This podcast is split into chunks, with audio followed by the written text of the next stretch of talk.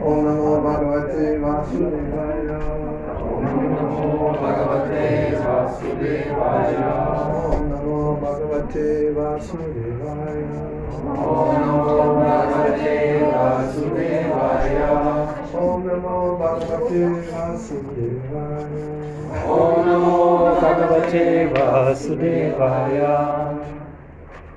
So ich lese den Satz schon. Pasyati Kasim Venam Acharyavat Vadati Tathaiva Tanya Acharyavat Chayanam Anyachinuti Asutta Vapi Enam Vidana Chaiva Kaschit So, der Vers. Einige betrachten die Seele als wunderbar Einige beschreiben sie als wunderbar und einige hören, sie sei wunderbar, wohingegen andere, selbst nachdem sie von ihr gehört haben, sie überhaupt nicht verstehen können. Die Seele.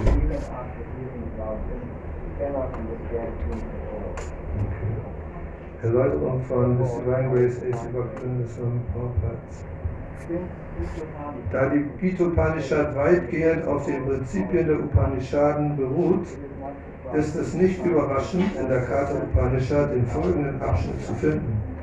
Shravanayapi Bahuvir Yona Lapya Srinvatopi Mahavoyana Vidyuhu Acharyo Vakta Kushala Svalapta Acharyo Gyata Kushalun die Tatsache, dass sich die winzig kleine Seele im Körper eines riesigen Tieres im Körper eines mächtigen Banyanbaums und sogar in winzigen Bakterien befindet, von denen Millionen und Abermillionen nur einen Zentimeter Raum einnehmen, Kubikzentimeter, ist zweifellos sehr erstaunlich.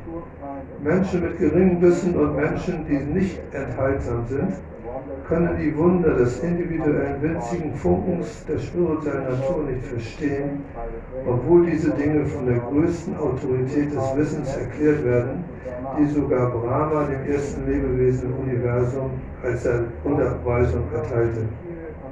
Aufgrund einer grob materiellen Auffassung von den Dingen können die meisten Menschen in diesem Zeitalter nicht vorstellen, wie ein solch kleines Teilchen einmal so groß, ein anderes Mal so klein werden kann. Sie sehen daher die Seele als etwas Wunderbares an, entweder weil sie ihre Beschaffenheit kennen oder weil sie ihnen beschrieben worden ist. Getäuscht von der materiellen Energie befassen sich die meisten Menschen so sehr mit Dingen für die Befriedigung ihrer Sinne, dass sie nur sehr wenig Zeit haben, die Frage nach dem Verständnis des eigenen Selbst zu begreifen. Obwohl es eine Tatsache ist, dass ohne dieses Selbstverständnis alle Handlungen im Kampf ums Dasein letzten Endes zum Scheitern verurteilt sind. Vielleicht weiß niemand, dass man über die Seele nachdenken und außerdem eine Lösung für die materiellen Leiden finden muss.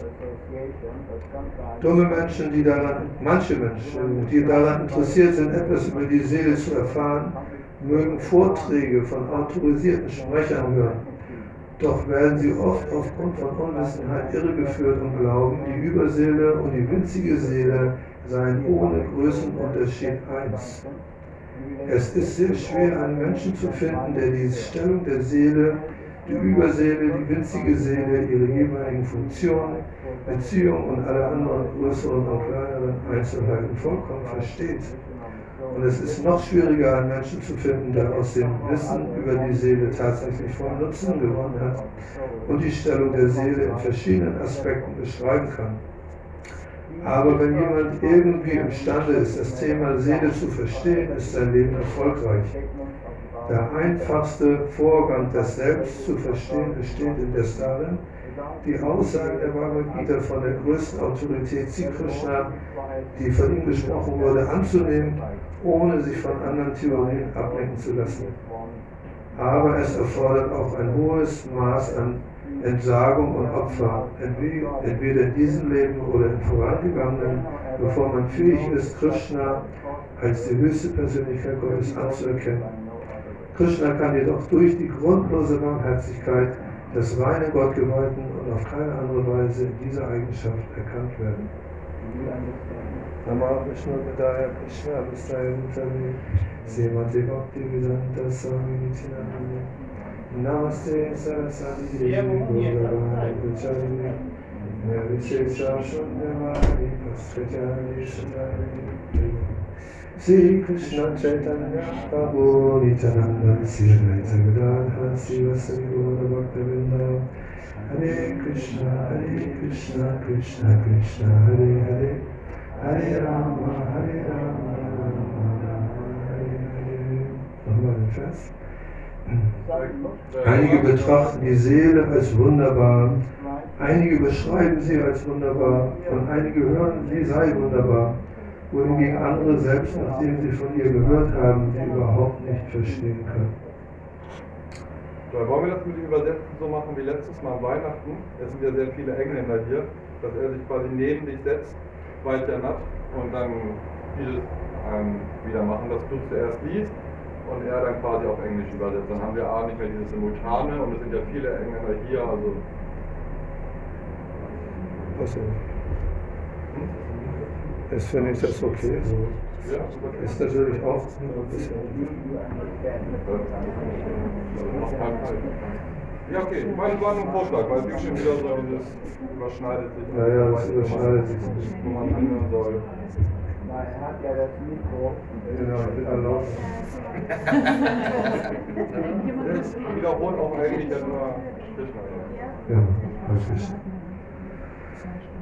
So, die, diese, die, dieses Thema der Seele, die Definition der Seele, das war ja auch im interreligiösen Gottesdienst in der Christuskirche ein Thema.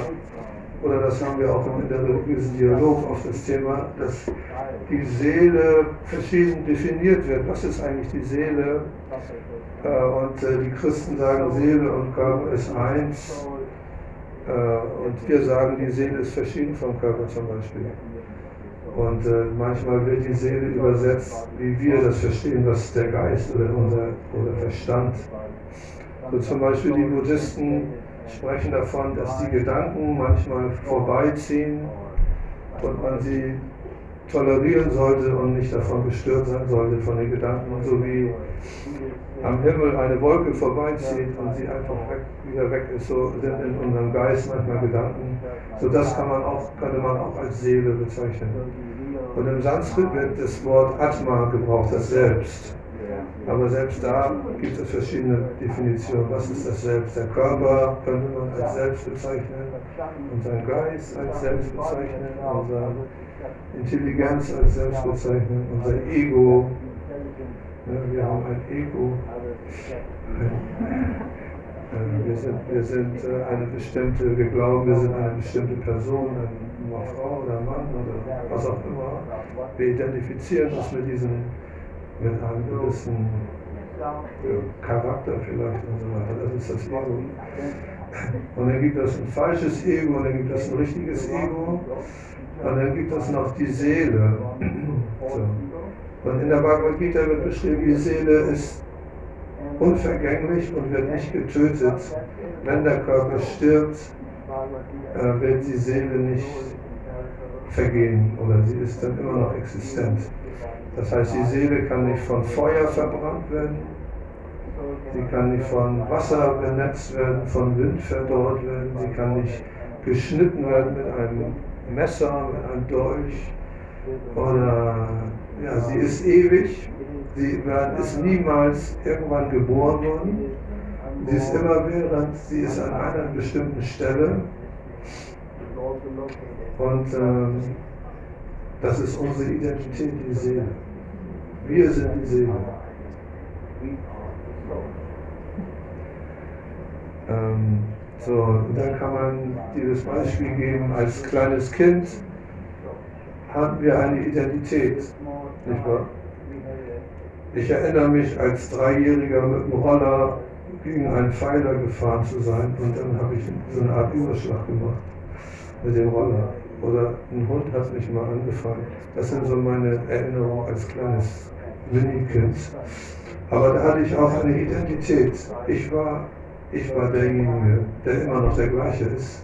eigentlich jetzt noch. Ich bin immer noch der gleiche wie als kleines Kind, aber ich habe den Körper nicht mehr. Der ist jetzt schon neu und groß geworden. Und das heißt, alle sieben Jahre werden die Zellen ausgetauscht. Ne, alle sieben Jahre machen wir nicht auf einmal, sondern Stück für Stück werden die Zellen ausgetauscht. Ne, das Beispiel ist, ich habe ein, ein Auto, im Moment ist es leider kaputt, und da muss jetzt auch was ausgetauscht werden. Und wenn wir jetzt innerhalb von sieben Jahren jede Schraube, jedes Blechteil austauschen, sieht das Auto gleich aus, aber es ist alles neu.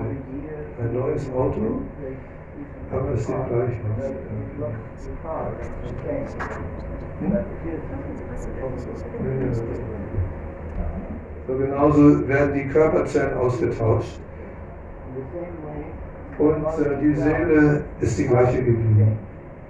Mein Sohnemann ist jetzt vor kurzem mit, der arbeitet in einem Labor und ist immer am Mikroskop äh, beschäftigt. Und die sind nach in die, in die Arktis gefahren, also Nordpol, mit einem Hubschrauber und haben im Eis gebohrt, um zu gucken, ob das Eis geschmolzen ist, diese ganze Klima, Klimawandel-Thematik. Und er hat dann, äh, haben die so eine Säulen aus Eis so rausgeholt, das wird dann verpackt und dann wird das im Labor untersucht. Und dann in dem Eis, ganz unten drunter, sind dann sogar kleine Algen, winzige kleine Algentierchen, die im Eis existieren.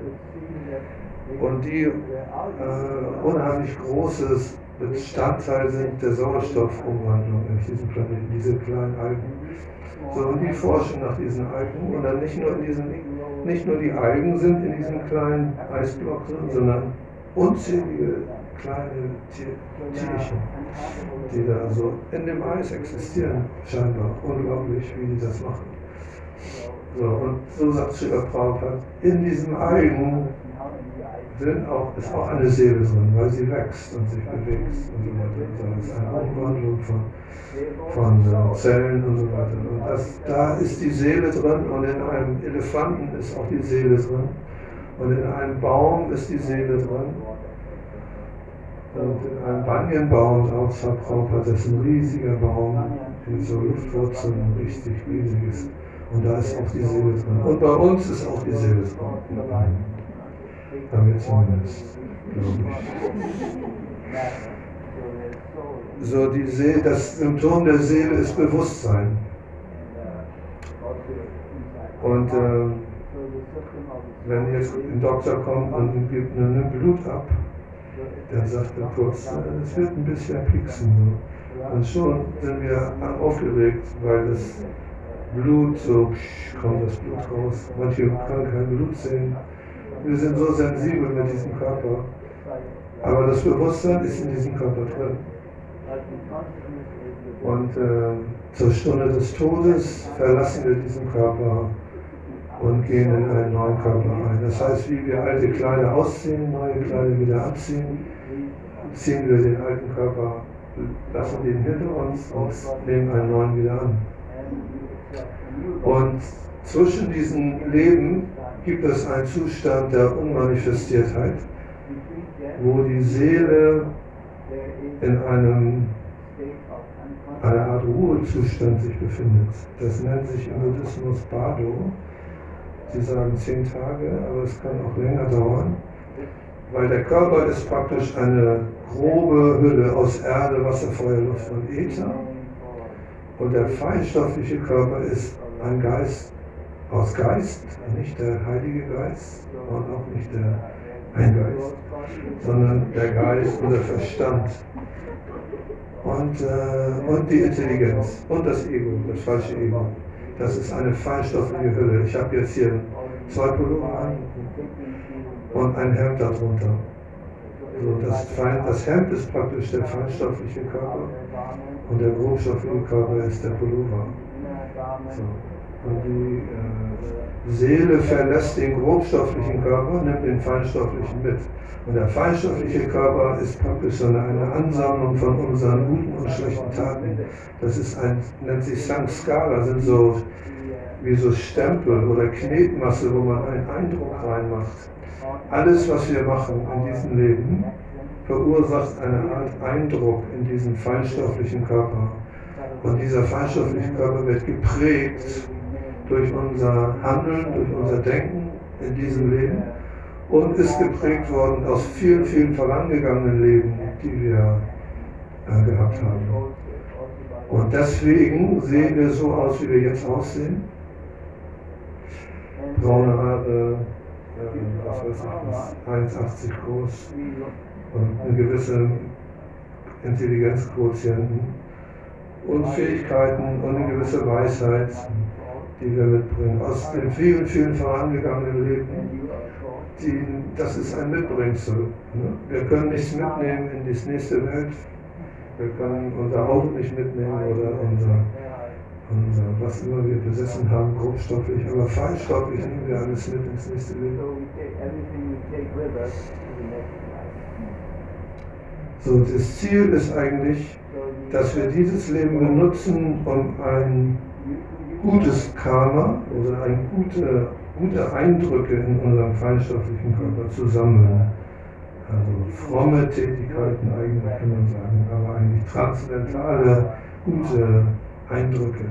Deswegen kommen wir jetzt zum Tempel, sehen diesen schönen Altar mit den schönen Kugeln, mit den künstlerischen alles, was wir da künstlerisch gemacht haben. Oder wir singen die heiligen Namen und dadurch bekommen wir so eine Art äh, Eindruck von dem heutigen Tag, der sich in unserem, unserem feinstofflichen Körper manifestiert und einprägt.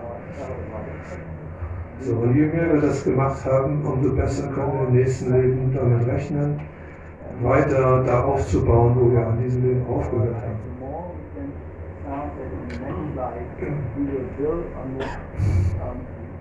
Es gibt einige Lebewesen, die wollen das gar nicht. Oder die sehen da gar keinen Sinn. Oder, oder sie sind auch von sogenannter dämonischer Natur. Die glauben gar nicht an einen Schöpfer, die glauben nicht an eine, eine Energie in dieser Welt, die alles kontrolliert. Die glauben nur, dass es irgendwie darum geht, zu genießen und danach ist alles vorbei. Und je mehr ich rausgezogen habe aus diesem Leben, umso deswegen bin ich dann glücklicher am Schluss. Das ist so einige, die so denken. So, eigentlich ist es so, dass Krishna oder Gott oder eine Art, naja, er hat ein, ein Bedürfnis, uns daran zu erinnern, äh, dass wir eigentlich diese Welt verlassen sollten. So, wir kennen Silke. Silke erinnert uns auch immer daran, dass alles Mögliche, was wir noch machen müssen oder so, was wir vergessen haben. Da ist Silke in den Roten, mit dem Roten. Sie ist die, die erinnert uns. Aber wir werden durch alles erinnert. Aber sie macht das ja auch gut. So. Wir, fühlen uns ja nicht so, wir fühlen uns ja nicht so getrennt oder nervig oder so. Das ist auch eine Kunst. So, so, so Gott ist derjenige, der uns erinnert. Äh, pass mal auf, äh, eigentlich solltest du dir mal Gedanken machen über den Sinn deines Lebens und äh, vielleicht hast du im nächsten Leben auch nochmal, willst du mal was Besseres haben oder so. Ist wie Werbung. Wie Werbung. Man kauft den normalen Fernseher.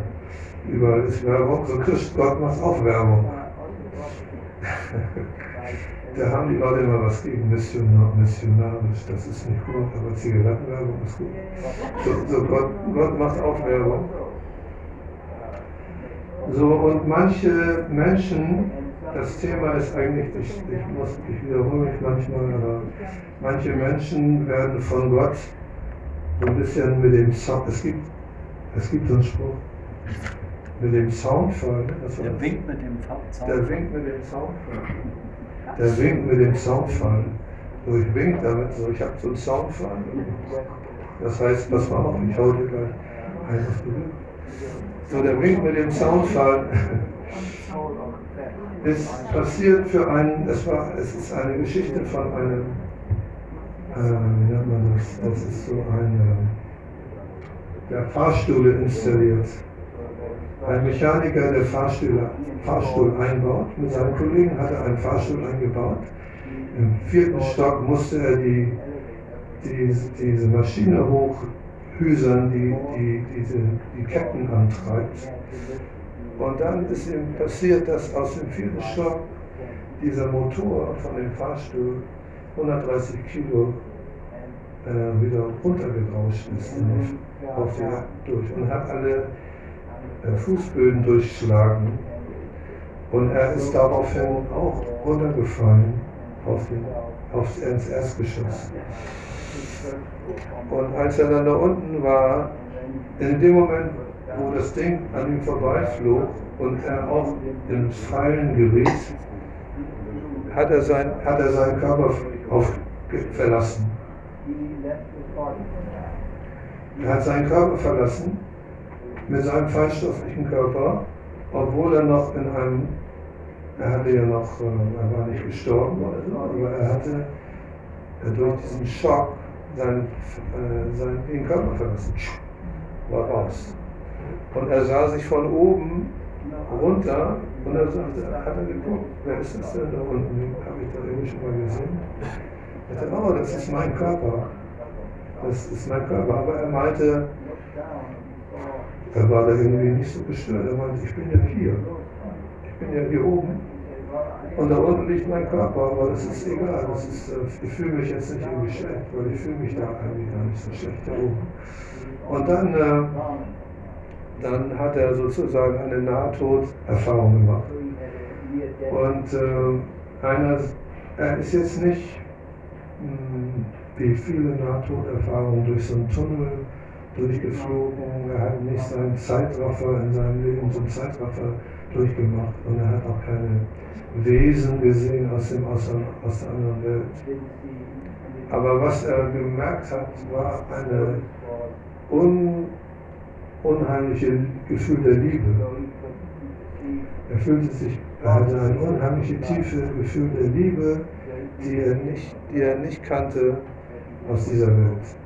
Er fühlte sich so geliebt und so zu Hause in diesem Zustand jenseits dieses Körpers, dass er äh, ja, dass für sein ganzes Leben dieses, diese Liebe wieder haben wollte. Also dann ist er wieder zurück in seinen Körper.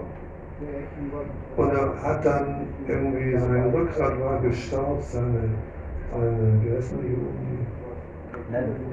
Die Hüfte war gebrochen, der Fuß musste operiert werden. Hinterher konnte er auch nicht mehr arbeiten, er war praktisch so eine Art voll, voll, voll.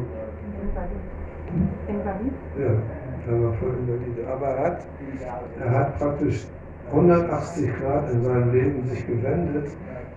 Und weil er vorher nie daran geglaubt hat an sowas, das war für ihn völlig absurde, solche Themen, hat er 180 Grad eine Wendung gemacht in seinem Leben und hat sich mit diesem Thema beschäftigt. Eigentlich hat er noch zwei Jahre danach nicht dran geglaubt. Und dann hat ein Kollege ihm erzählt, dass der einen ähnlichen Unfall hatte und wo er auch seinen Körper verlassen hatte bei einem Motorradunfall. Und da wurde ihm so langsam klar, dass er nicht alleine ist und er hat sich dann damit beschäftigt mit diesem Thema.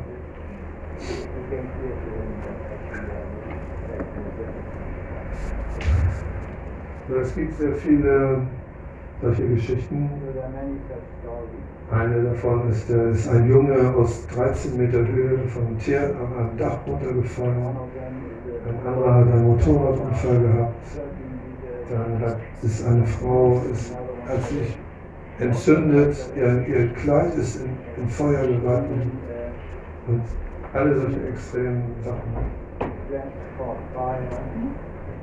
Dann hat jemand eine Frau, die haben sie Blut abgenommen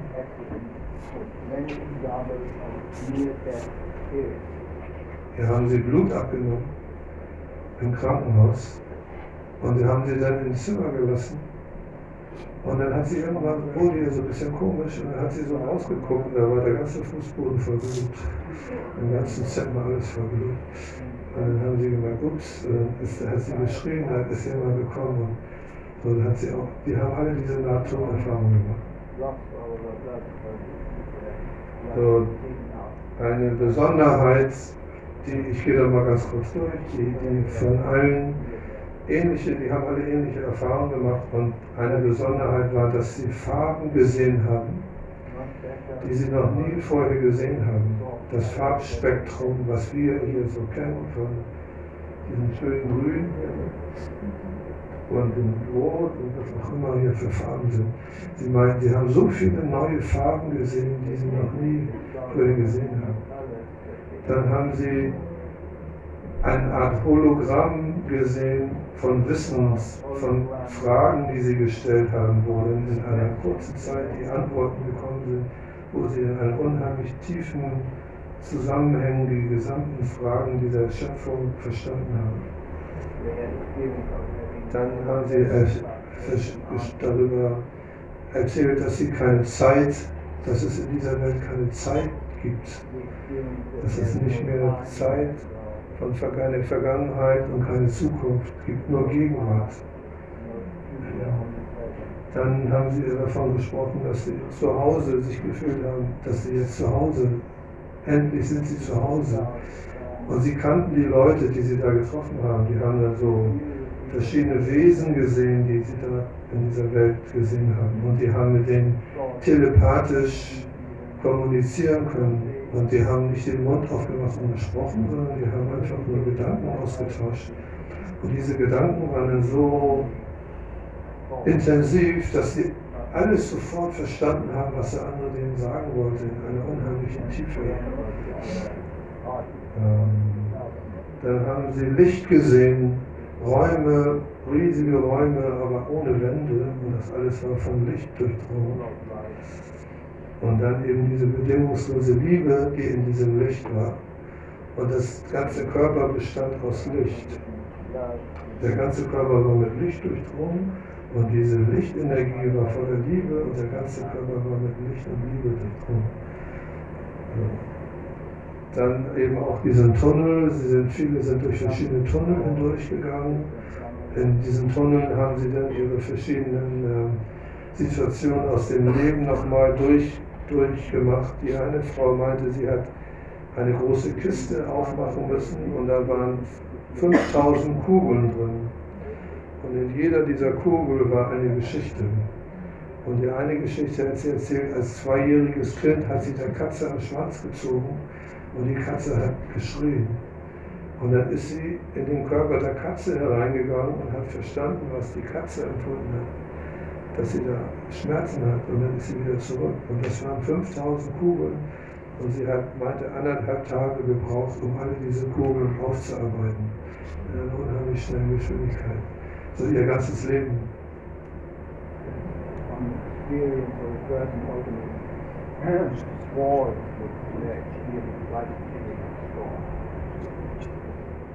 Und dann gleichzeitig konnten sie auch 360 Grad um sich herum gucken.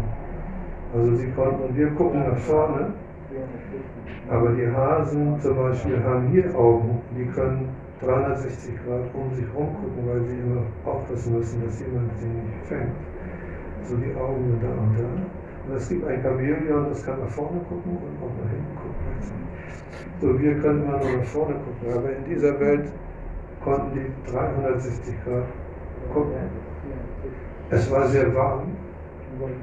Es war nicht zu, nicht zu kalt und nicht zu warm. Es war richtig genau sehr angenehm. Und dann war das große Problem, dass sie diese Sehnsucht hatten, als sie wieder zurückgekommen sind in ihren Körper, dass das also so in diesen komischen, gequetschten Körper wieder rein dass die Seele konnte sich da ausdehnen in, diesem, in dieser Zwischenwelt. Und sie sind dann wieder in diesen Körper so reingequetscht und, und äh, wollten dann irgendwann ihr ganzes Leben ewig immer wieder zurück in diese Welt.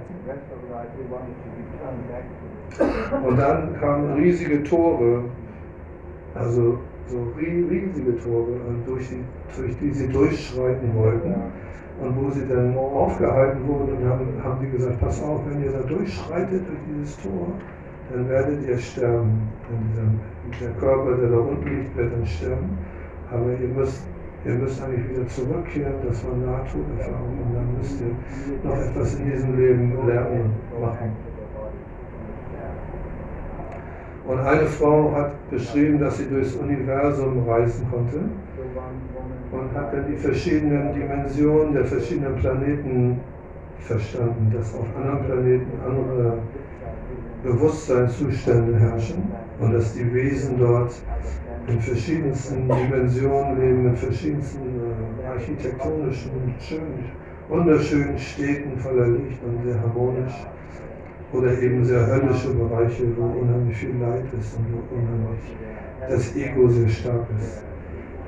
Und äh, so, das ist alles auch in den Veden beschrieben, diese Zustände. Und äh, jenseits, jenseits dieses Universums gibt es eben die ewige Welt Gottes. Bei, bei Kunter, das ewige Welt Gottes. Und in dieser ewigen Welt Gottes ist praktisch alles noch, noch mal um ein Vielfaches intensiver, als was die Zwischenwelt, da, wo das beschrieben wird von der Zwischenwelt.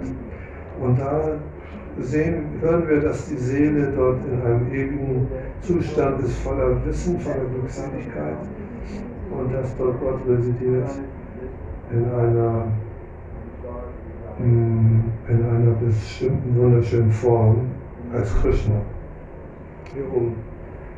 Ja, die Bilder sind, sind Fenster in die spirituelle Welt eigentlich. Man kann da so reingucken in die spirituelle Welt. So, Gott, Gott ist eben, eben auch äh, nicht ein alter Mann. Er ist der Älteste, aber er ist kein alter Mann oder eine alte Frau. Gott ist auch männlich und weiblich, Radha und Krishna. Und äh, er lebt eben in diesen Dimensionen jenseits dieser sterblichen Welt, in der wir uns aufhalten. Und wir mögen das äh, zur Kenntnis nehmen, dass wir da eine Eintrittskarte bekommen haben. Äh, die, äh, die, Eintrittskarte ist äh, von unserem spirituellen Meister, wenn wir eingeweiht werden, kriegen wir die Eintrittskarte. Die müssen wir natürlich auch bezahlen. Nicht mit PayPal und nicht mit äh, SEPA-Lastschrift, sondern mit unserer Hingabe. Die Eintrittskarte hat jeder in die spirituelle Welt. Wir müssen nur uns bemühen und uns qualifizieren. Und dann haben wir die Möglichkeit, in diese ewige Welt zu gelangen. Und äh, das ist praktisch das, die ganze Idee die, was wir hier machen. So, Hare Krishna, Hare Krishna, Krishna Krishna, Hare Hare, Hare Rama, Hare Rama, Rama Rama, Hare Hare. Das ist der, der, die Reinigungs, die Seelenreinigungsbürste, mit der wir unsere Seele putzen und frei machen vor dem ganzen Staub und Schmutz aus unserem Ego. Nein, ich will nicht. Ich hab schon, mir geht's gut. Lass, lass mich in Ruhe. So. Und ähm, es ist eben nicht so einfach, uns frei zu werden von diesem Ego. Deswegen wird es empfohlen, gewisse Dinge zu tun als Reinigungsprogramm. Es gibt so viele Beschreibungen, wie kriege ich eine schöne Haut, wie kriege ich einen schlanken Körper, wie werde ich abnehmen, alles Mögliche so Anweisungen, Regeln. Und äh, manche folgen diesen Regeln und äh, nehmen dann auch tatsächlich zwei Kilo ab. So, und äh, diese Regeln, die wir hier haben, sind, dass wir keine Tiere töten, vegetarisch leben, keine unnötig die Pflanzen auch nicht töten. Das war immer die Frage, wenn du sagst, du sollst keine Tiere töten, Okay, aber die Pflanzen sind auch Lebewesen. Und sie tötet man auch. So deswegen sagt Krishna, man kann diese Pflanzen sozusagen Krishna opfern. Zu Krishna, da sieht man so, da sieht man die Orangen, Kaki-Früchte, die liegen da auf dem Hintergrund. So, die werden zu Krishna geopfert. Das heißt, wir sagen Krishna, es, du kannst jetzt, wir geben dir diese Früchte, du bist derjenige, der zuerst diese Früchte genießen darfst. So Krishna kann die Früchte einfach angucken und dann äh, kann er sie genießen. Und äh, wir kochen für Krishna hinten in der Küche und opfern das für Krishna. Und dann kann Krishna das zuerst essen. Also nicht, dass wir zuerst essen, sondern immer nur Krishna isst zuerst. Und da ist schon so ein kleiner Pieks in unser Ego. Ne? Ich kenne das aus der Küche früher als kleines Kind, wenn meine Mutter Keks, Keksteig gemacht hat, hat man die Töpfe ausgeleckt. So. Und das, äh, sowas machen wir nicht so. Ne? Sondern wir, wir kochen und alles geht zuerst zu Krishna. Krishna lässt auch was übrig eigentlich, übrigens. Am Schluss ist, das, ist da noch was übrig. Und das können wir dann, das können wir dann essen, das Krishna übrig lässt. Und äh, es gibt eine Philosophie, die diese Welt beherrscht, Machiavelli. Kennt jemand Machiavelli? Nein. Machiavelli ist ein, ja, ne? Ja, klar. Er kennt nicht Machiavelli. Machiavelli war derjenige, der die Philosophie Teile und Herrsche. Teile und Herrsche bedeutet, du bist ein großer Herrscher und äh, du gehst in ein Land und erzeugst Streit in diesem Land. Und dann kannst du besser herrschen, weil die sich Leute sich erstreiten.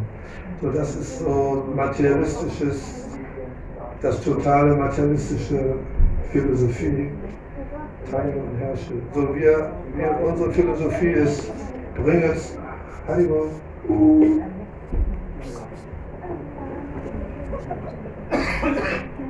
So, man, man muss auch seinen Geist kontrollieren. Man muss, hm? Es geht gerade um hingebungsvolle. Geht das, ne? Ja, genau, alles gut. Dann, dann geht das kein Prajalpa, ne? Prajalpa heißt Unsinn sprechen. Ja? Gramia Kata. Gramia Kata heißt, die, dass der Dorftratsch der Dorftratsch oder Hunde, wir haben ja Hunde, Tabaka, wenn wir über Hunde sprechen. Ein Hund äh, hat ein psychologisches Problem und dies und das. So, wir sprechen über alles Mögliche, aber wir versuchen über spirituelle Themen zu sprechen. Und wir versuchen Krishna zu dienen. Und in dem Moment, wo man diese Diensthaltung hat, dann äh, wird viel, viel passieren, dass man auch die Lösung findet für irgendein Problem. Manchmal kommen wir in Situationen, wo wir irgendwie nicht mehr wo wir weiter wissen. Und dann ist es hilfreich zu denken, ich bin eigentlich ein Diener dieser Situation. Ich bin nicht der Kontrollierende, ich bin ein Diener. Ich versuche äh, dieses, nicht das für mich zu machen, sondern für eine Gruppe von Leuten für Krishna ins Lager. Und dann äh, kommt dann noch die Lösung. So, ich, ich werde jetzt aufhören, weil es so unruhig ist hier. Und wenn du noch Fragen hast, melde stellen. Darf ich eine Frage stellen? Ja.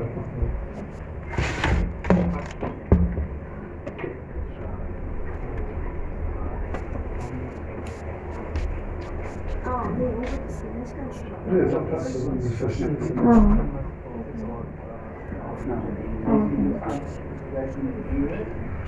Also ich wollte als erste, weil ich genau da muss.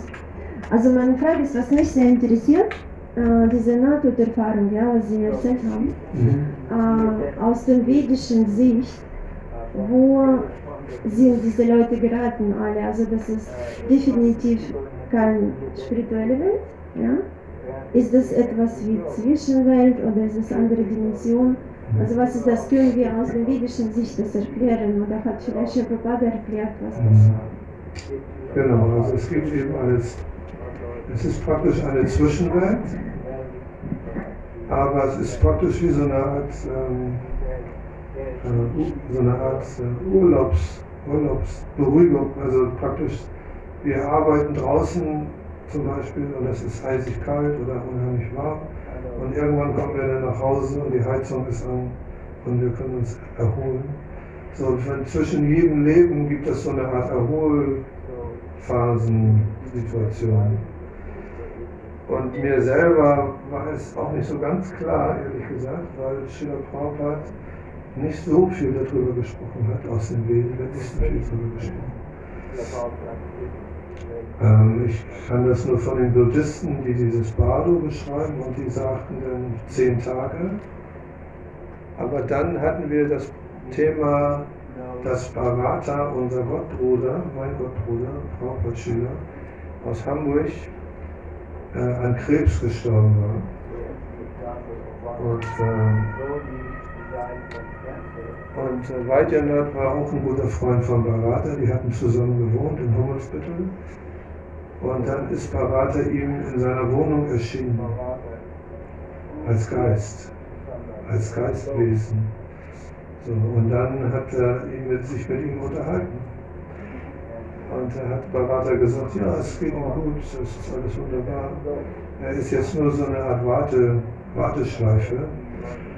Und das, im Moment geht es noch, es ist nicht langweilig. Also er fühlt sich wohl, er ist in dieser Zwischenwelt und er sucht nur nach einem geeigneten Elternpaar, die seinem karmischen Zustand entsprechen, wo er dann wieder sich inkarnieren kann. So, und dann hat er sich nochmal, ein zweites Mal äh, getroffen und dann, äh, dann irgendwann nicht mehr.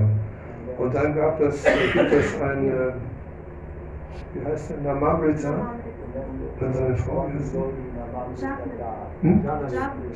Janavi und Namamrita in Nürnberg. Und sie haben ein Baby bekommen und Weidenat hat die besucht und äh, da haben die gesagt, was willst du unser neues Baby mal gucken? Das ist, äh, ja, wie heißt denn das Baby? Das heißt Bharata. Und dann äh, haben die geguckt und dann meinte die Sitter, die Frau von Weidenat, guck mal, sie sieht so aus wie Bharata. Das, der hat denselben Namen. So, und dann hat dieses Kind auch diese ähnliche Eigenschaften wie Bharata manifestiert. Bharata war eben Devoti, aber er mochte auch gerne schnelle Autos. Und er ist immer sehr schnell gefahren mit seinem Auto. So, dieses Kind, aber jedes Kind spielt mit Autos. Aber wie auch immer, das war so die Geschichte. Meine, meine persönliche Geschichte war das und meine, die habe ich jetzt auch schon ein paar Mal erzählt, aber ich erzähle die nochmal. Das, wie, lang, wie lange war ich? Wie lange? war dieser Zwischen... Ja genau, der, der Zwischenraum war Also ein zwischen... Jahr. Ein Jahr. Zwischen, als Bharata ursprünglich Bharata gestorben ist Ja, ja. und der neu geboren wurde, ist Das ein war Jahr. ein Jahr Unterschied, Aha. ja genau. Das, Okay. das hat mich so ein bisschen also auch äh, bewegt, mal, in meinem Denken, dass es möglich ist, so lange. Wenn das denn stimmt. Aber zumindest hat Bharata ihn besucht. Ja, weiter. Ja, ähm, so, ähm, die, die Frage war, ja, wo ist denn das gewesen? Ne? Das war deine Frage. Wo, ja, was ist die, die Welt dazwischen? Ja. Und also, wenn ich drüber nachdenke, ist das wohl der Gerichtssaal von Yamaraj. Also diese Yamaraj, das ist der Gott des Todes, der darüber bestimmt, wo also das nicht, wo das Lebewesen wiedergeboren wird oder ob es überhaupt wiedergeboren wird. Und es kommt immer darauf an, wie viel die zu tun haben. Ne? Also das ist so eine Behörde. Und manche müssen eben länger in der Schleife warten oder sind auch Fälle, wo man sagt, oh, das machen wir später, die nehmen wir noch ein bisschen Zeit. Und äh, offenbar ist dieser äh, diese Wartehalle gut beheizt, also die haben ein ganz gutes Leben. Versorgt. Das ist mein, mein Gedanke.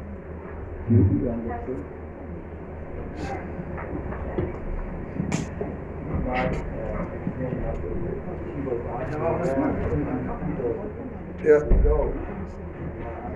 Gib ihn. Ja, ja, gib ihn doch. Ja. Gib ihm das Mikrofon. Ja, ja, ich, Ja, eine ganz einfache Frage. Passieren hier in dem Zentrum, also ich gehe mal davon aus, dass hier eine starke äh, geistige Energie ist, auch körperliche und seelische Heilungen, also mehr als Ärzte. Also ich weiß, dass es mehr gibt, als die Ärzte und die Schulmedizin kann. Also zum Beispiel he- körperliche Heilung von, ich sag mal, medizinisch unheilbaren Krankheiten. Ist sowas schon passiert? Passiert da so etwas?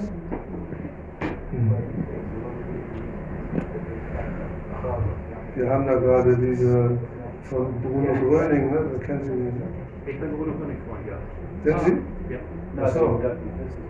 Ach so. Ich weiß es, aber ich weiß auch, was auch hier passiert. Also hier Ja, ja, also wir haben, also hier, also die wirkliche Heilung, es ist auch was Bruno Gröning eigentlich sagt. Der Bruno Gröning ist so ein Heiler aus den 50er Jahren nach Krieg.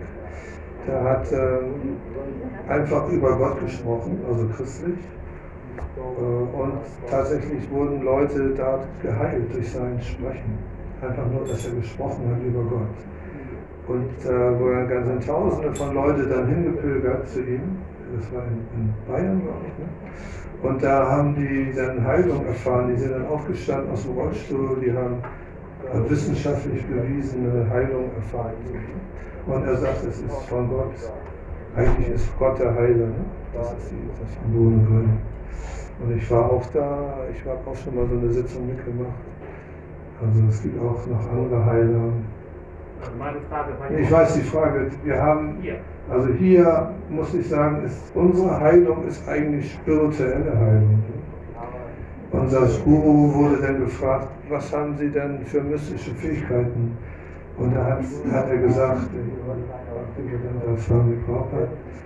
ich, ich, ich, äh, meine Schüler sind jetzt, haben ihr, ihr Bewusstsein geändert und sind jetzt von Hippies zu Happies geworden. Von, von, von äh, die sind jetzt einfach den spirituellen Weg angefangen und ich habe sie dazu sozusagen den Anschluss gegeben. Und das ist mir selber auch passiert, dass ich durch seine Gegenwart Sachen erfahren habe, die mich aus meiner Illusion so rauskatapultiert haben.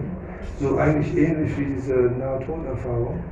Und dadurch habe ich dann den Wunsch entwickelt, dieses spirituelle Leben anzufangen, was ich vorher nicht gemacht habe. So, das ist eigentlich die wirkliche Heilung. Körperliche Heilung. Es gibt Geschichten aus den Veden, wo so ähnlich Jesus Tote auferweckt wurden und solche Heilungen vonstatten gegangen sind. Aber hier in diesem Zentrum kann ich wohl sagen, dass wir noch keine. Aber wir werden von Anhaftung frei. Ja, ja, ich meine vom Rauchen bist du zum Beispiel frei geworden, als du dein Krishna-Bewusstsein Ja, ja, genau. Das ist auch eine Heilung. Ja, ja, meine ich ja. Aber nicht, dass ich jetzt, ich habe mein Bein gebrochen vor einem Jahr und das ging dann plötzlich ganz schnell zusammen. So was jetzt nicht. Doch, du bist ganz schnell wieder gesund geworden. Ja, mein Bein ist wieder dran. Ne? Egal. Aber egal, also so meine ich. Die spirituelle Heilung ist eigentlich wichtiger. Und ich glaube, Bruno Gröning ist auch für ihn, ist das glaube ich auch ein Punkt, dass ich das verstanden habe, dass für ihn das auch wichtig ist, die spirituelle Zuwendung zu Gott. Ne? Das ist die wirkliche Heilung. Ja. So, ja, genau.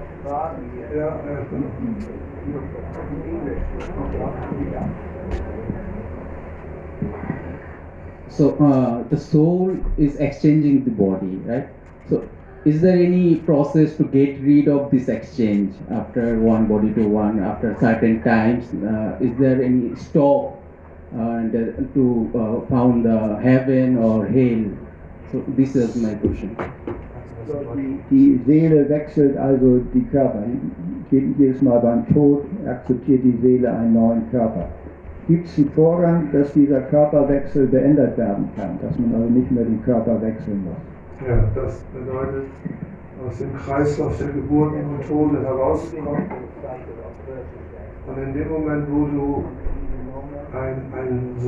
sogenannter, wenn du nun Heiliger geworden bist, wenn du ein Holy Person, wenn du wirklich nur Krishna oder Gott in deinem Bewusstsein hast, Tag und Nacht, kein, kein Zentimeter, kein Millimeter mehr an irgendwas anderes denkst, dann gehst du zurück zu Gott zur Stunde des Todes. Das muss man aber erstmal machen. Nichts anderes. Krishna, Krishna, Krishna, Krishna, Krishna, Krishna. In deinem Herzen brennt die Liebe zu Krishna. Wow. So wie Frank manchmal, ne. So, jetzt kriegst du die Revanche. Noch eine?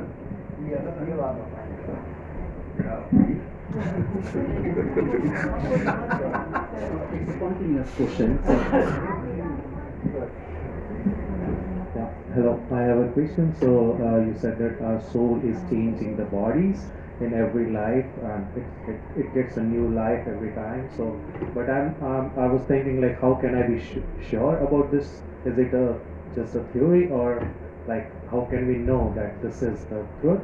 Mhm. Uh, this is my question. Um, I was slightly confused about this. Uh, Meine Frage war, Tagore, äh, wir haben hier gehört von dem äh, Körperwechsel. Beim Tod geht die Seele in einen neuen Körper. Mhm. Gibt es dafür Beweise? Ja. Also ich habe vor Jahren mal, da gab es noch VHS-Kassetten, einen Film überspielt von einem, Ast- äh, er hat so hy- hypnotische Rückführungen gemacht. Also in Hypnose versetzt und dann zurückgeführt ins letzte Leben, mehrere Leben zurück. Und da war eine Frau aus Australien, die nachweislich Australien noch nie verlassen hat. Und sie hat gesprochen von einem Haus, äh, wo sie gewohnt haben will und hat eine Sprache, ein Englisch gesprochen aus dem 16. Jahrhundert, ein britisches Englisch aus dem 16. Jahrhundert und hat das Haus beschrieben und hat äh, im Haus, unten waren so Kacheln und die waren einem die waren in Hypnose, aber die waren so halb wach, halb in Hypnose. Und sie hat das Muster der Kacheln aufgezeichnet von dem Haus. Und die hat da ein Fenster, war ein Fenster und so weiter. Und hat auch so einen Wasserfall beschrieben. Und er hat dann nachgeforscht in den alten Grundbüchern von England und hat dann tatsächlich diese, diesen Wasserfall gefunden und so ein Haus. Und die Sprache, es hat auch hingekommen mit dem 16. Jahrhundert. Und dann ist er mit dieser Frau zu diesem dahin gefahren. Ja. Und dann wurde sie unheimlich aufgeregt, als sie den Wasserfall gesehen hat. Und dann ist sie zu diesem Haus gekommen und das war mittlerweile ein Hühnerstall. Und das Fenster war nicht mehr zu sehen, das war zugemauert. Und da war so dick Hühner, Hühner AA. Und dann haben sie dieses Hühnermist weggemacht. Und unter dem Hühnermist kam diese Kachel so, so raus, die sie äh, aufgezeichnet hatte. Und das war ein sehr kompliziertes Muster. Das ist genau, genau dieses Muster. Und wenn man das so sieht, läuft einem das kalt den Rücken runter. Und die, man spürt auch, wie die Frau das so, was mit der passiert eigentlich, dass sie diese Rückführung dass es so klar wird. Und das, da gibt es viele solche Beweise von auch kleinen Mädchen, die aus dem Dorf, nächstes Dorf erzählen, was da passiert ist aus dem letzten Leben. Es gibt viele solche Beweise. Okay, uh, so uh, since uh, if we get the eternal freedom and uh, from the God, that uh, that means the number of soul is getting reduced in this world. So how come the population getting increased uh, day by day? That means souls is getting born, newly born, or Ach so. So, wenn immer Leute diesen Kreislauf der Geburten und Tode verlassen und eben nicht wiedergeboren werden in dieser Welt, dann muss es doch so sein, dass langsam immer weniger äh, Lebewesen auf dieser Erde geboren werden. Aber ähm, was wir ja erfahren, ist, dass die, die Menschheit sich immer stärker vermehrt. Na, erst, erstmal muss man davon ausgehen, dass jedes Lebewesen eine Seele hat Und alleine die Insekten auf dieser Erde sind um ein Vielzahl mehr als menschlichen Wesen. Die 8 Milliarden oder die wir sind, da gibt es noch mehr Insekten, da gibt es noch mehr Vögel und alles mögliche andere. Und dann es gibt es nicht nur diesen Planeten Erde, sondern das ganze Universum ist mit Planeten übersät, auf dem Wesen existieren. Und nicht nur dieses eine Universum, sondern unzählige Universen. Und außerdem fallen auch einige runter in diese Welt und einige steigen auf. Also das ist ein ständiger, eine ständige Zirkulation, deswegen braucht man da. Das ist, äh, das übersteigt unser Vorstellungsvermögen.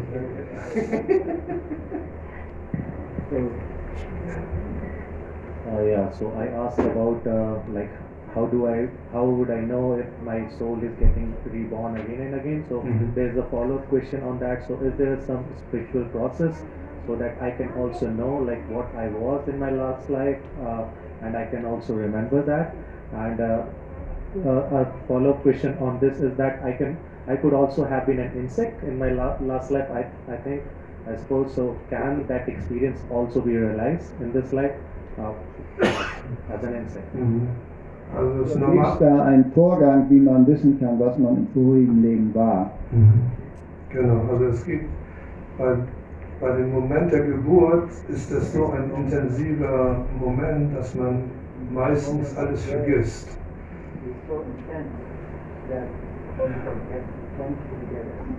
Aber es gibt, es gibt Rückführungen, es gibt so Möglichkeiten, sich ins vergangene Leben zurückzuführen. Ich habe das mal gemacht, ich weiß nicht, ob das jetzt wirklich so, so, so richtig war, aber es, also, ich habe es mal gemacht und ich, also ich war, ich war auch mal, äh, also ich meine, ist, klingt so ein bisschen komisch, aber ich war mehrere Leben menschliches Wesen und ich war auch tierisches Lebewesen.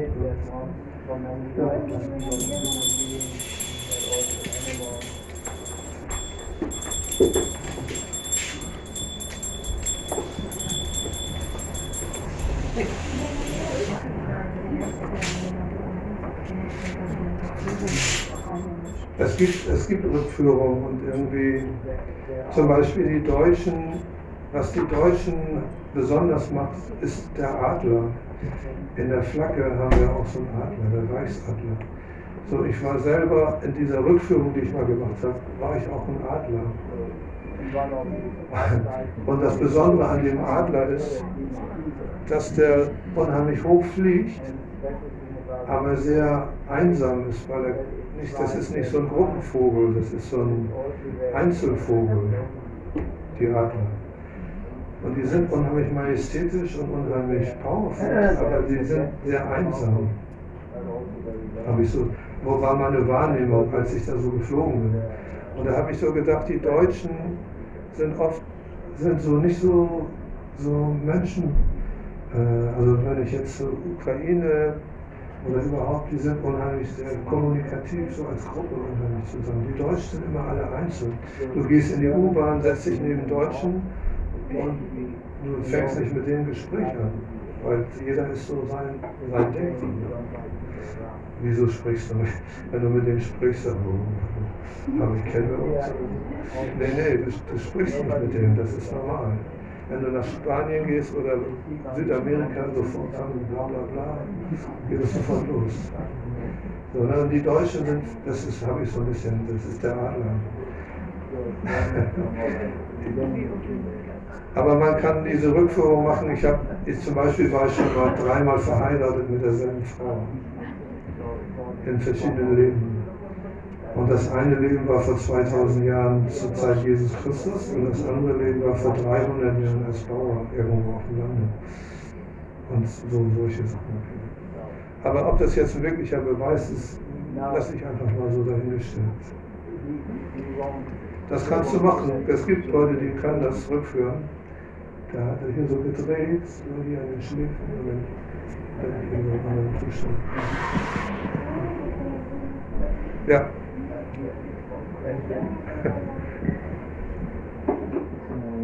thank you for uh, answering all questions. My question is uh, on the about the soul and the mind. Soul. So as you as you are saying that so uh, soul is covered by subtle body, mind, intelligence, and ego. So what we are thinking, feeling, willing, if everything is done by mind, what is the soul doing? What so what are the activities uh, done on the platform of the soul? Also wenn hier alles im, im Verstand geschieht oder im feinstofflichen Geist, alles denken, fühlen wollen, was macht dann die Seele? No, ich denke, die, die Seele denkt, fühlt und will auch, aber der, der Geist ist so eine Art Filter. Und die, die reine Seele hat dieses Gefühl der Liebe, aber wir, wir sind, jeder ist verschiedenartig bedeckt mit unserem Geist. Und deswegen manifestiert sich das in verschiedenster Ausprägung. Wenn ich sage, ich liebe eine Person, dann ist es bei den Tieren ein bisschen anders und bei den Menschen auch jeweils anders. Mit Ego vermischt. Da ist so eine Vermischung.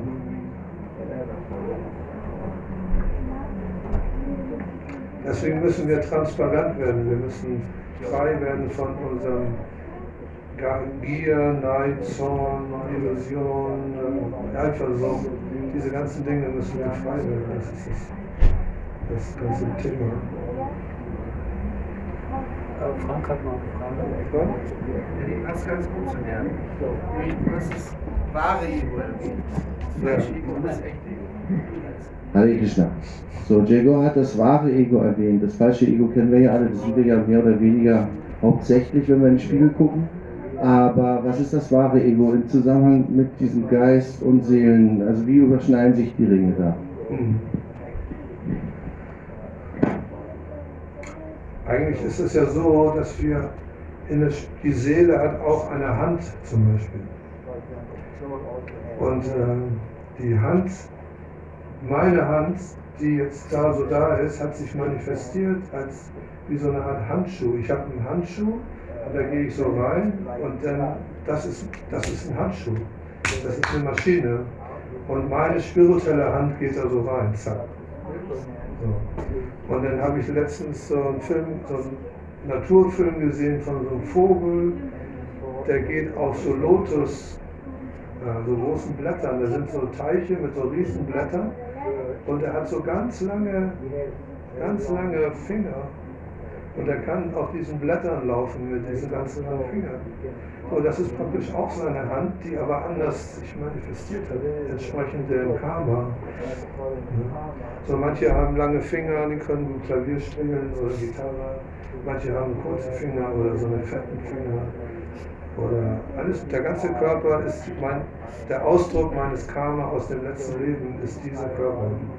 Und in der spirituellen Welt habe ich auch eine Hand.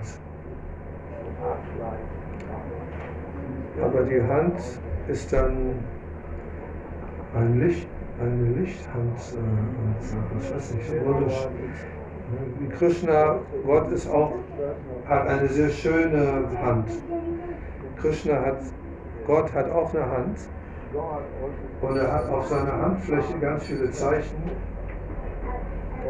Eine Lotusblume, eine, eine, ein Stab für Kühe zu hüten, äh, ein Swastika sogar, ein Sonnenzeichen, alles Mögliche. Dann hat er hier Fingernägel, die leuchten wie äh, rote Rubine, seine Fingernägel.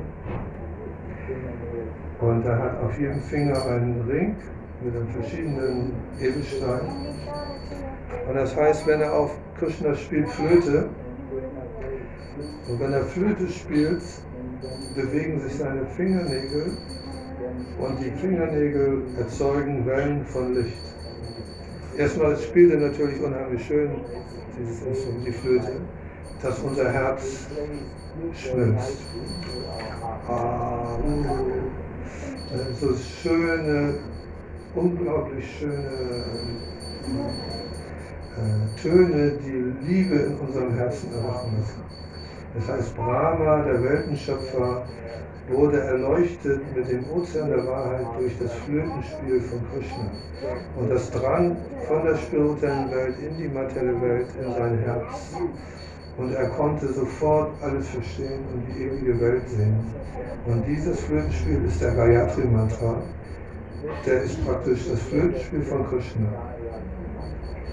So, dieses Flötenspiel von Krishna äh, erreicht unser Herz und wir werden eingetaucht in Liebe zu Gott. Und nicht nur das, sondern wir werden auch berührt von diesem Licht, was von Krishnas Fingernägel ausgeht, wenn er spielt. Das sind Wellen von Licht. Und Krishna ist nicht nur, dass er Wellen von Licht ausschüttet, sondern er hat auch einen wunderschönen Duft. Krishnas Körper ist auch ein wunderschöner Duft. Und Krishna hat auch eine blaue Ausstrahlung von seinem Körper, wie so eine Art äh, Aura. Überall blau, dunkelblau, glänzend blau. Und Krishna hat auch Ohrringe aus Delfinen, männliche Delfine. Und auf diesen Ohrringen sind so kleine Diamanten drauf und so kleine Blumen. Und die schaukeln so hin und her, heißt es. Und in seiner Wange, die blau wie ein Spiegel ist, wie ein blauer Spiegel, reflektieren sich die Ohrringe von Krishna. Und das heißt, wie Blasen im blauen Wasser aufsteigen und glitzern, so glitzert die Wange von Krishna durch das Bewegen seiner Ohrringe. Äh, und das ist nur ein Aspekt von Gott. Und das heißt, seine Augen, seine Augen äh, sind wie Lotusblüten. Und äh, es heißt, die, er hat rote, seine Lippen sind rot wie die Bimberfrucht. Und die Stelle, wo die rote Lippe mit dem Blau seiner Haut zusammenkommt, ist ein unheimlich schöner, äh, schöner Aspekt seiner Schönheit. So, das heißt, wenn du Krishna anguck, Gott anguckst, dann weißt du gar nicht, wo du hingucken sollst. Und die Gopis sagen, die Kuhhirtenmädchen sagen, warum haben wir so Blink, Augenblinkern? Denn in dem Moment können wir Krishna, wenn die Augen blinkern, können wir Krishna nicht sehen. Also das ist schon irgendwie nicht in Ordnung. Weil die wollen sofort Krishna sehen, Krishna sehen, Krishna sehen, Krishna sehen. Und die Gopis selber sind auch so. Radharani ist auch so. Was immer sie für Manifestation von Schönheit hat, wird immer, immer mehr, immer mehr, immer mehr, immer mehr. Und Krishna guckt die an. Und dann wird Krishna wieder inspiriert und wird noch manifestiert Schönheit. Radharani guckt Krishna an und sagt, wow, oder Krishna guckt Radharani wieder, wow. Und das ist so ein, ein Dauerzustand der spirituellen Welt. Äh, und dann ist es alles mit Emotionen. Das ist Liebe, ist nicht, nicht nur ein optisches Feuerwerk von Schönheit, sondern es ist eigentlich Liebe. Das ist der Grund, der Grundtonus ist die Liebe, die sie da beide zueinander haben. Und wir sind Teil davon. Das heißt, wenn Krishna durch den Wald geht von Vrindavan, die kleinen Blümchen, da kommt eine kleine Blume und kommt so und sieht Krishna und die Gopis. Und die geht dann für Krishna auf. So, und Krishna, oh, schöne Blume. Und die Blume nimmt teil an dem, was zwischen Radha und Krishna passiert, nimmt die Blume auch teil und zittert in Ekstase. Und die Grashalme und die Tiere und die Bienen und die anderen Gopis, das ist einfach, alles ist verbunden. Das war ja auch die, selbst in der Zwischenwelt sind die Lebewesen alle untereinander verbunden. Was der eine denkt, kann der andere mitdenken. Und was Krishna denkt, können alle Lebewesen mitdenken. Das ist einfach alles eine Einheit. Das fühlt man gar nicht mehr so ein. Ja.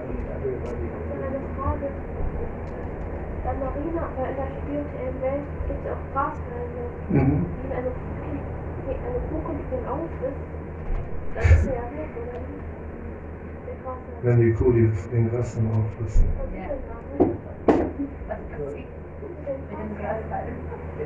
Ja, das ist ein Dienst. Die, die, die, die, jeder dient dem anderen, auch wenn der Grashalm aufgefressen wird, wächst er gleich wieder nach. Hier oder in der, hier oder in der In der spirituellen Welt. Hier wächst er natürlich auch nach.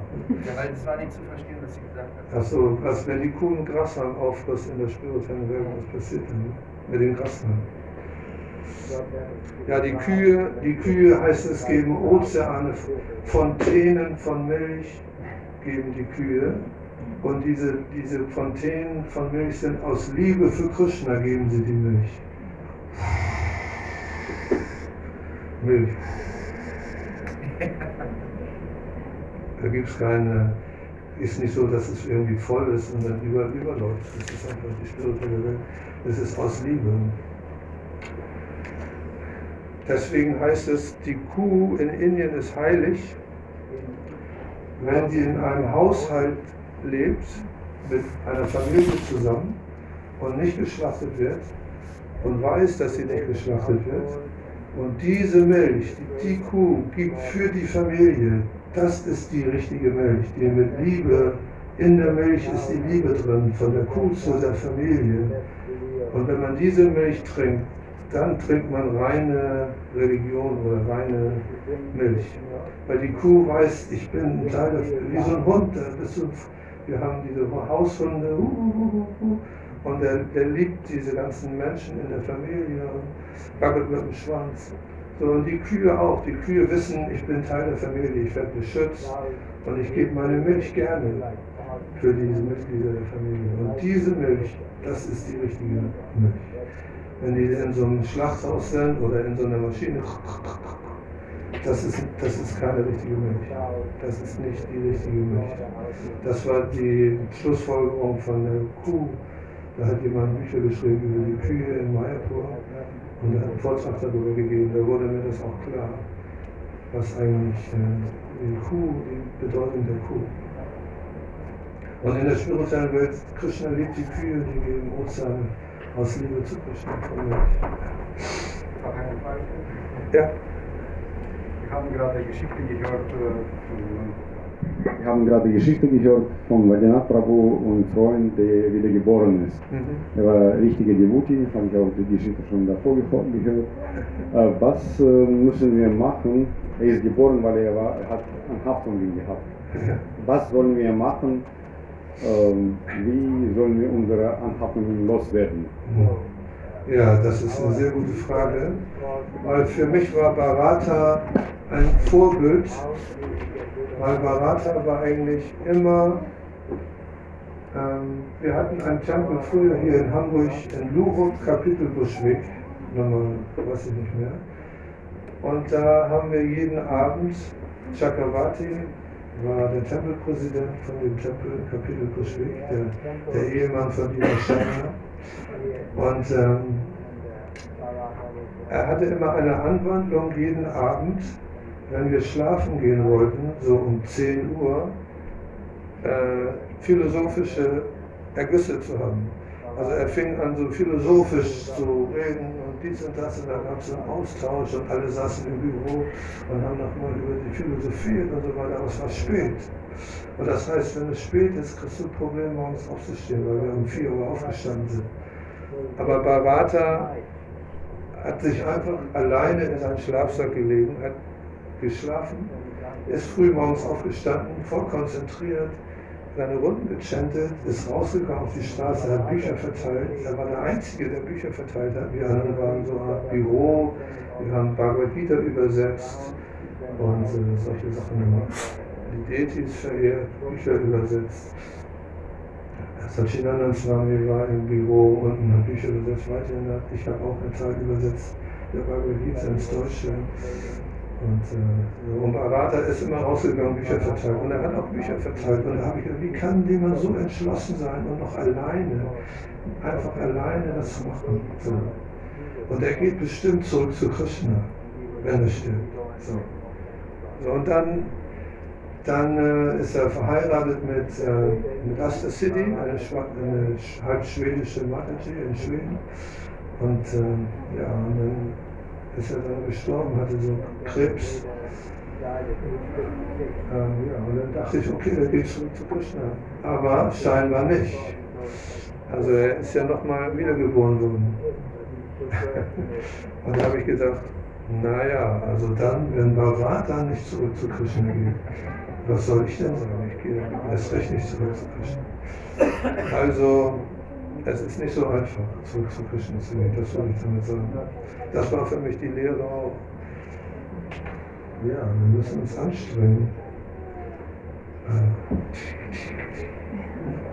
so viel E- Ego da drin, so viel Maya, so viel. Na, das ist, das ist die, die, äh, die Christen, die Christen machen so Auspeitschen.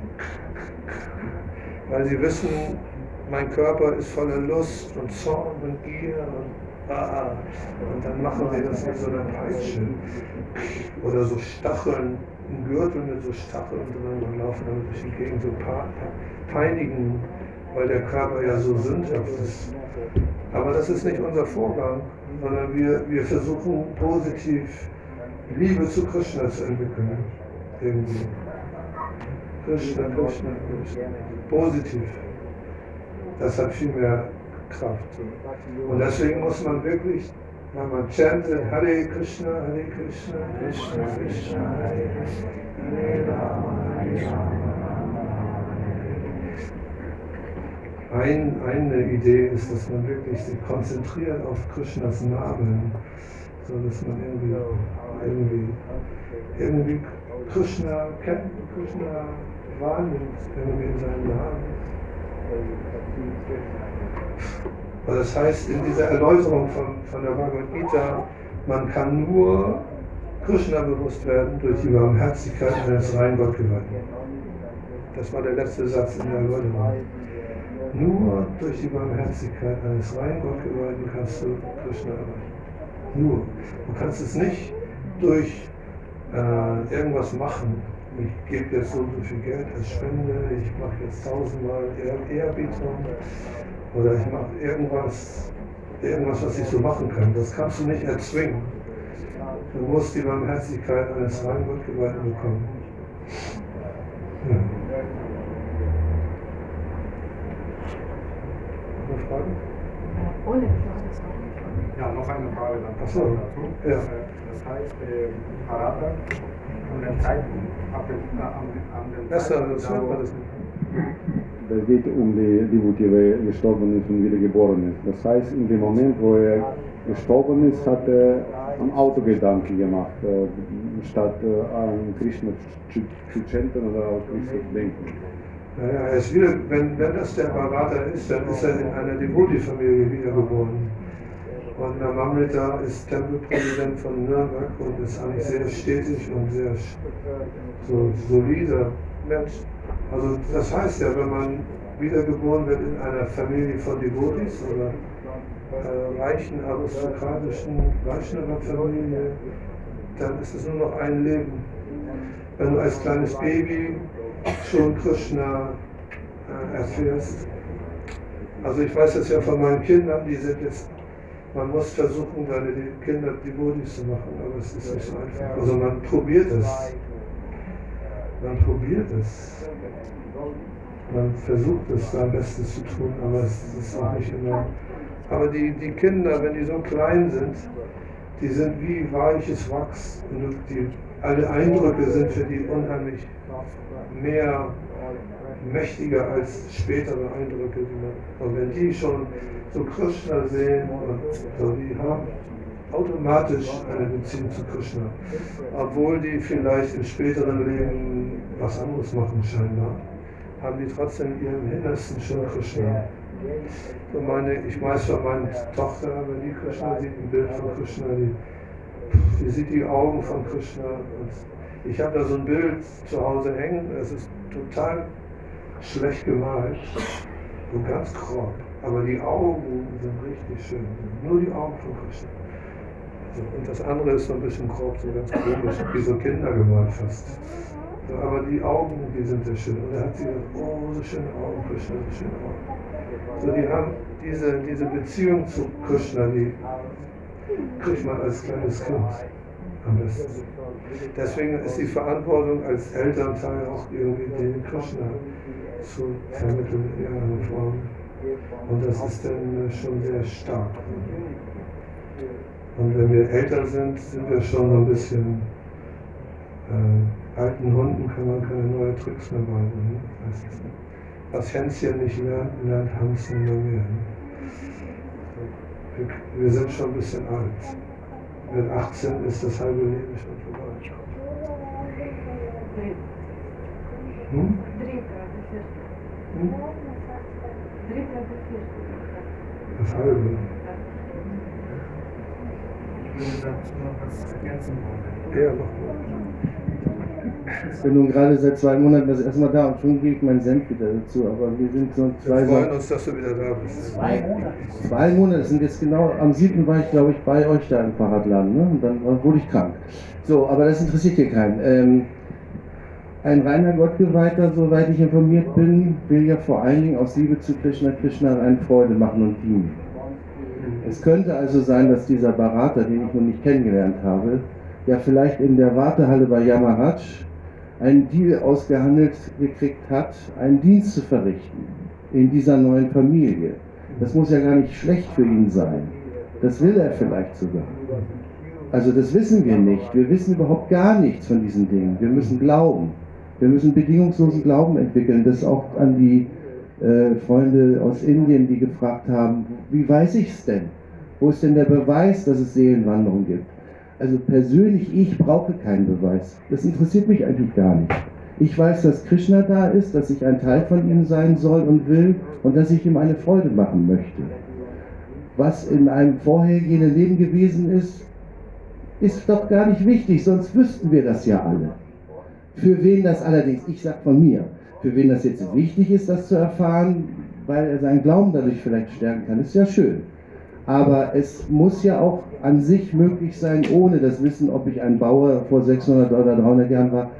Das ist äh, schön interessant. Es gab auch im deutschen Fernsehen so etwas, wo Leute zurückgeführt wurden und die haben dann auch von Toren in Schwerin erzählt, die es gar nicht mehr gibt und die im 17. Jahrhundert dann von den Schweden vernichtet wurden. Und also wurde der Beweis erbracht, dass diese Frau tatsächlich damals in Schwerin gewohnt hat, weil dieses Tor existierte schon gar nicht mehr. Ein Brunnen war das, glaube ich.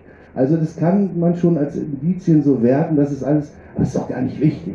Wichtig ist doch, dass wir jetzt, jetzt hier sind und wissen, dass wir eigentlich Krishna eine Freude machen wollen, indem wir uns seiner Einladung anschließen, uns an ihn zu erinnern.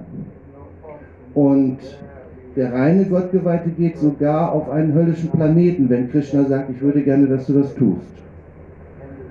Also insofern äh, habe ich mal Prabhupada gelesen, ich habe das mir nicht ausgedacht. Das ist eine schräge Vorstellung, aber weil wenn man wirklich bedingungslose Liebe zu Krishna hat, dann ist der Ort, wo man dieses empfindet und dieses praktiziert, ja egal. Welcher dieser Planeten in diesem Universum oder in der Spiritualität, äh, es ist egal. Ich diene meinem Krishna und mache ihm eine Freude. Das wollte ich nur gerade nochmal so sagen, weil, weil so ein bisschen nach Beweisen gefragt wurde. Manche wollen vielleicht Beweise. Ja, ja, ich sag ja, wer das braucht unbedingt, aber ich wollte nur sagen, es geht auch mit dieser rein bedingungslosen Hoffnung an. Also ich wollte eigentlich nur kurz sagen, dass ich das Gefühl habe, ich habe, seitdem ich ein kleines Kind bin, immer Bollywood-Filme gerne geguckt. Ähm, ich glaube, war äh, so mit fünf oder mit sechs fing das an. Und ähm, ich habe mich gefragt, manche Lieder, die, wir, die ich jetzt gelernt habe, seitdem ich Krishna bewusst bin, woher kenne ich die? Und wenn ich die Bollywood-Filme mir nochmal angucke, manche, denke ich mir, okay, im Grunde genommen, weil ich bin wieder inkarniert anscheinend und ähm, Krishna hat äh, mich damals schon die ganze Zeit begleitet und hat gesagt, hier bin ich.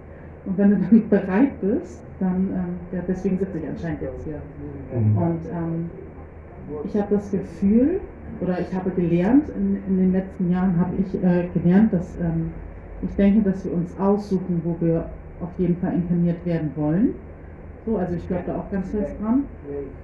Ja, weil wir sind Krishna bewusst, noch nicht ganz so lange und unsere Tochter ist zu uns gekommen und hat sich anscheinend ausgesucht, hey, zu denen möchte ich, weil die sind schon auf dem Weg Richtung Krishna und ja, ich dabei sein. Genau. Das wollte ich sagen. Genau. Ja, dass äh, Krishna für alle da ist, für die Mathematiker, die Philosophen, die Biologen. Viele Wege führen nach Rom und das ist das Schöne an dieser riesigen Mystik, dass man eben über mehrere Wege bekommen kann. Über die reine Bhakti im Herzen, aber auch über den analytischen Verstand, wenn man verschiedene Themenbereiche immer weiter aufbröselt. Also das, da gibt es viele Wege und jeder nach seiner Fassung. Dann. Okay, wir noch. Eine, eine Sache noch? Ja. Ähm, es gibt ja verschiedene Yugas, also vier Yugas. Mhm. Haben wir denn alle in den anderen Yugas auch Glück? Ja. Und dort haben wir es nicht geschafft, in die spirituelle Welt zu Krishna zu kommen? Das war ja einfacher da, ne? Ja, ja. Also es wird auch beschrieben, dass viele Lebewesen gehen auf die himmlischen Planeten sogar. Und äh, man kann auch auf den himmlischen Planeten, wo das unheimlich, das heißt tausendmal schöner ist oder hunderttausendmal schöner ist als hier. Also wenn ich irgendwas, irgendwas esse, ein, eine Süßigkeit, und die schmeckt hunderttausendmal besser, kann man sich gar nicht vorstellen. Oder 100.000, ich werde 100.000 Jahre alt und kann das so genießen, dann bleiben die da hängen und kommen wieder zurück in diese Welt, weil, die, weil man das, wenn das zu, zu gut, einem zu gut geht, schafft man das nicht, noch den letzten Schritt zu machen, in die ewige Welt zu kommen. Das, das war so die Aussage von, von einer Geschichte, wo viele mitgehen gegangen sind mit einem Heiligen, der sagt, ich gehe zurück zu Krishna. Und die sind auf dem Weg zurück zu Krishna durch die himmlischen Planeten gegangen und so. Und am Schluss waren nur ganz paar noch übrig, die wirklich es geschafft haben, in die ewige Welt zu Krishna zu kommen. So, weil es eben so verführerisch ist, in diese nochmal schön zu genießen. Und die, die verschiedenen Zeitalter sind dann auch, auch verführerisch. Es wird, es wird ja gesagt, dass das dort einfacher war für uns Krishna zu verehren. Dass wir dort noch äh, komplexere Methoden hatten, um Krishna zu verehren. Mhm. Und das hat nicht ausgereicht? Oder? Nee, das hat nicht gereicht, genau. Ja. Das, die Komplexität deiner, deiner eigenen Erfahrung kann so immens sein und will so viel noch erleben, dass man denkt, man hat es doch schon verstanden. Aber das ganz tiefe, wirklich alles Spektrum erleben, die es zu erleben gibt, hat auch mit dem, mit dem verstanden nichts zu tun, sondern da ist noch ein Wunsch des Erlebtwerdenswollens dahinter.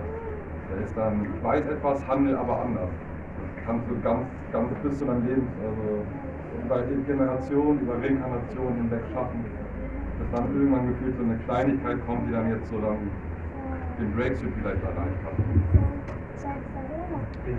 Den Breakthrough, diesen einen Punkt, wo du so viel an Erlebtes schon aufgenommen hast, dass eigentlich das, was du noch wünschst, an Wünschen hast, egoistischen Wünschen, dass das schon minimiert ist, sodass die Balance von dem Krishna Bhakti höher ist als das Ego-Bedürfnis.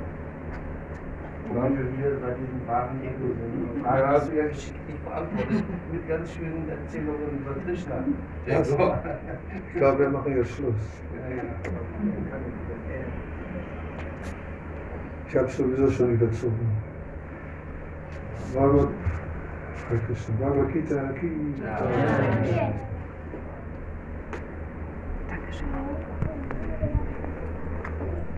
Also jetzt ist Guru Putsch. Weiter damit zu singen.